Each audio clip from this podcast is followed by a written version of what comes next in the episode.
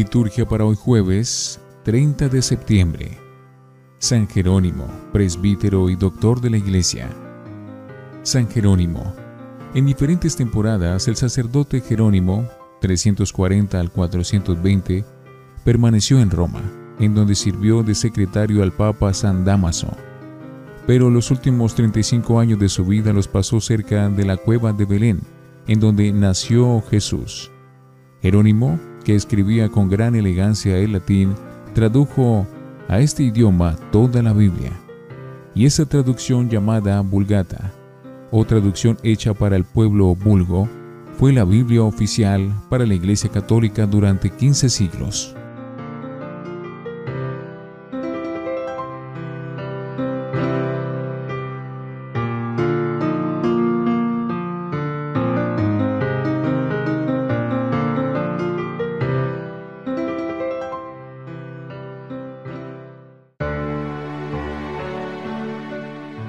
Antífona.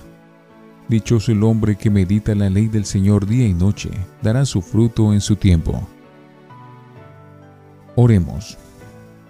Oh Dios, que dice al presbítero San Jerónimo un dulce y vivo afecto por la Sagrada Escritura. Concede a tu pueblo alimentarse cada vez más con tu palabra y encontrar en ella la fuente de la vida. Por nuestro Señor Jesucristo, tu Hijo. Primera lectura del libro de Nehemías, capítulo 8, versículos 1 al 4a, 5, 6 y 7b al 12. En aquellos días, todo el pueblo se reunió como un solo hombre en la plaza que se abre ante la puerta del agua y pidió a Esdras, el escriba, que trajera el libro de la ley de Moisés, que Dios había dado a Israel el sacerdote Esdras trajo el libro de la ley ante la asamblea, compuesta de hombres, mujeres y todos los que tenían uso de razón. Era el día primero del mes séptimo.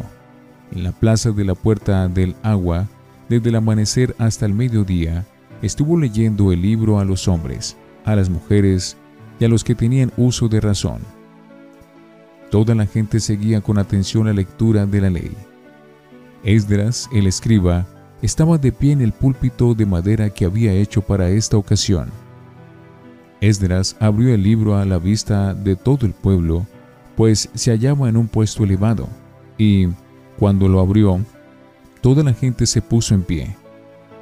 Esdras bendijo al Señor, Dios grande, y todo el pueblo, levantando las manos, respondió, Amén, amén. Después se inclinaron y adoraron al Señor rostro en tierra. Los levitas explicaron la ley al pueblo que se mantenía en sus puestos. Leían el libro de la ley de Dios con claridad y explicaban el sentido, de forma que comprendieran la lectura. Nehemías, el gobernador, Esdras, el sacerdote y escriba, y los levitas que enseñaban al pueblo decían al pueblo entero, Hoy es un día consagrado a nuestro Dios.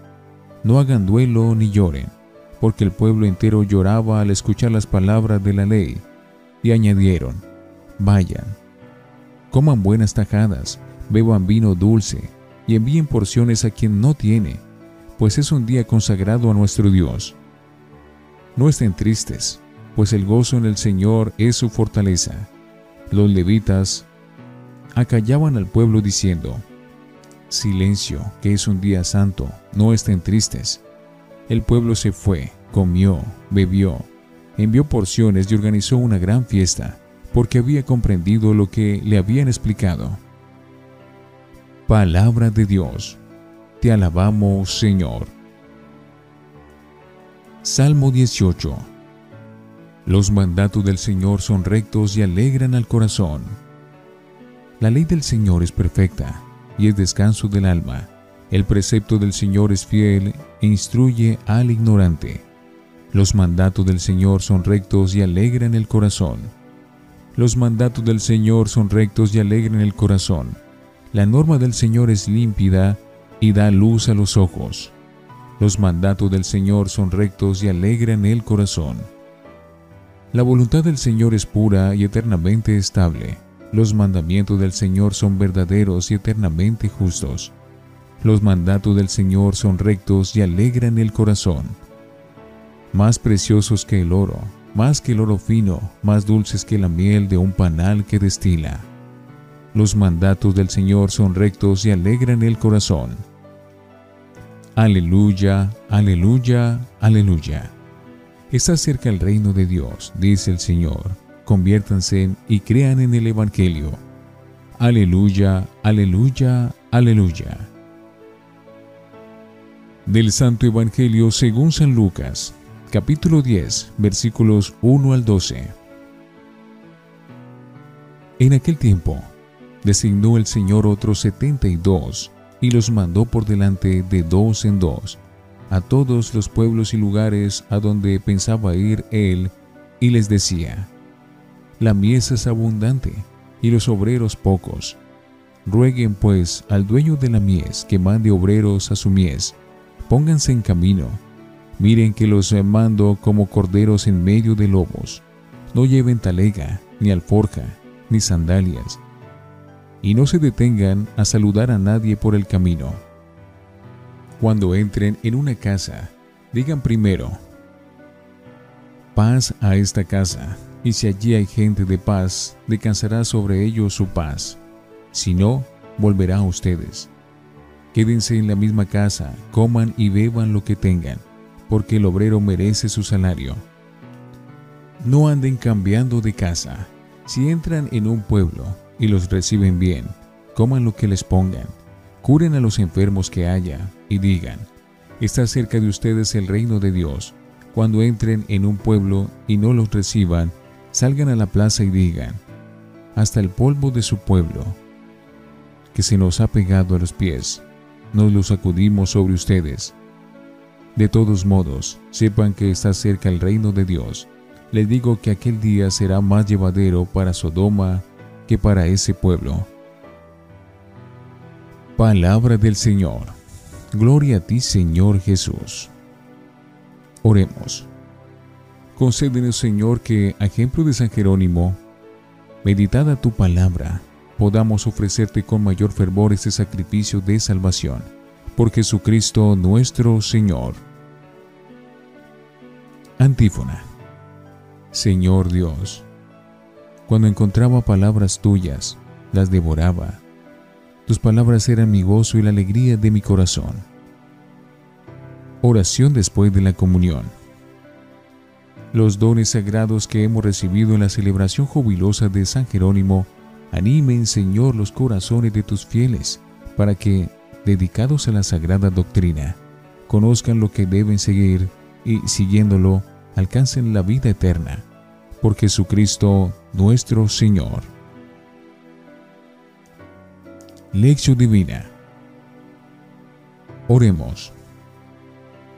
Te bendecimos, Dios de los apóstoles y profetas, por Jesucristo, tu primer enviado en misión de paz para anunciar a los pobres el gozo de la liberación, para curar los enfermos y cosechar la mies abundante Haznos disponibles con la libertad de la pobreza para regalar a los demás lo que tú nos das gratis.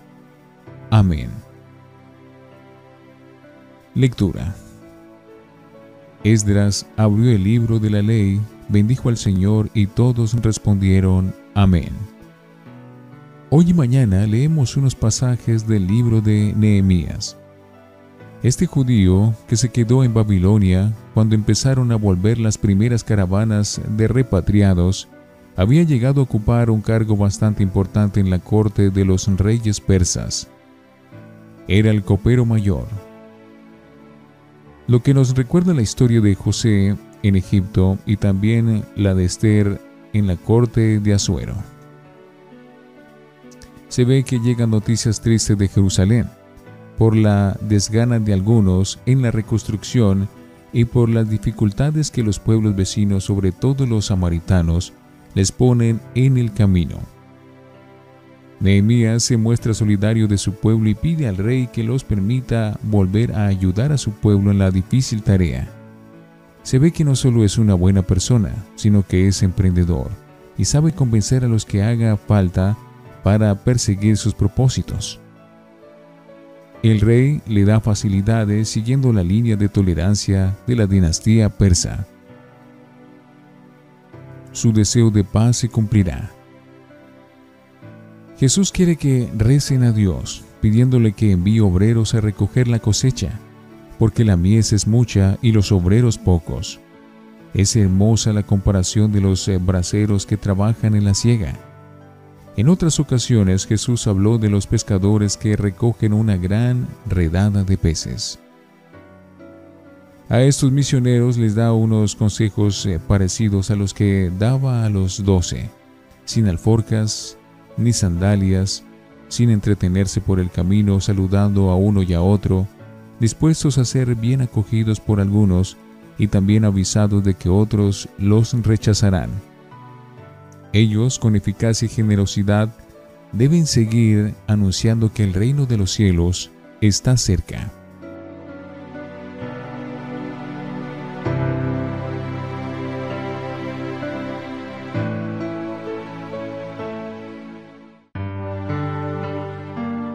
Para meditar.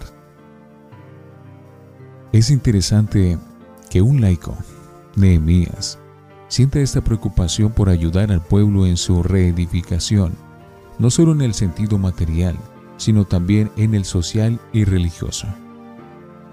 Nehemías, laico, y Esdras, sacerdote, trabajarán juntos en la gran obra. Podemos ver fácilmente el paralelo en nuestro tiempo. También ahora se puede decir que la situación no es nada halagüeña ni en la iglesia ni en la sociedad. Tal vez no será tan dramática como la que refleja el clásico Salmo de Babilonia. Pero entre todos, clérigos y laicos, pusieron manos a la obra y reedificaron Sion en todos los sentidos. En nuestra situación actual también hace falta la colaboración de todos, de los sacerdotes y religiosos, de las familias, de los catequistas, de los maestros de los profesionales cristianos, incluidos los que están metidos en los medios de comunicación o, como en el caso de Nehemías, en la política. Se trata de salvar los valores humanos y cristianos fundamentales para que las generaciones futuras tengan una sociedad mejor. Los que nos sentimos llamados a colaborar con Dios en la salvación del mundo, haremos bien en revisar las consignas que nos da Jesús tenemos que rezar a Dios que siga suscitando vocaciones de laicos comprometidos, de religiosos, de ministros ordenados, para que se pueda realizar su obra salvadora con los niños, los jóvenes, la sociedad de nuestro tiempo, los mayores, los enfermos, los pueblos que no conocen a Cristo, ante todo, rezar, porque es Dios quien salva y quien anima a la iglesia misionera no debemos llevar demasiado equipaje que nos estorbaría. Un testigo de Jesús, la iglesia, debe ser sobrio y mantenerse libre para poder estar más disponible para la tarea fundamental. Lo importante es que vayamos anunciando, está cerca de ustedes el reino de Dios y comunicando paz a las personas. Si nos rechazan, tampoco tenemos que hundirnos ni tomarnos la justicia por nuestra mano, condenando a derecha e izquierda. Ya se encargará Dios a su tiempo del juicio. Jesús nos dice día tras día, pónganse en camino, vayan, anuncien que el reino de Dios está cerca, sin pereza, con sencillez, con ánimo gratuito y no interesado, con serenidad en las dificultades, alegres por poder colaborar en la obra salvadora de Dios como mensajero de su paz. Reflexionemos. Somos conscientes de que el éxito de nuestro testimonio misionero no depende de las capacidades personales, sino solo del Señor que envía y de nuestra disponibilidad. Oremos. Libéranos, Señor, de tanto bagaje inútil que nos instala y entorpece en el anuncio del reino, para que no perdamos el ritmo de la misión. Amén.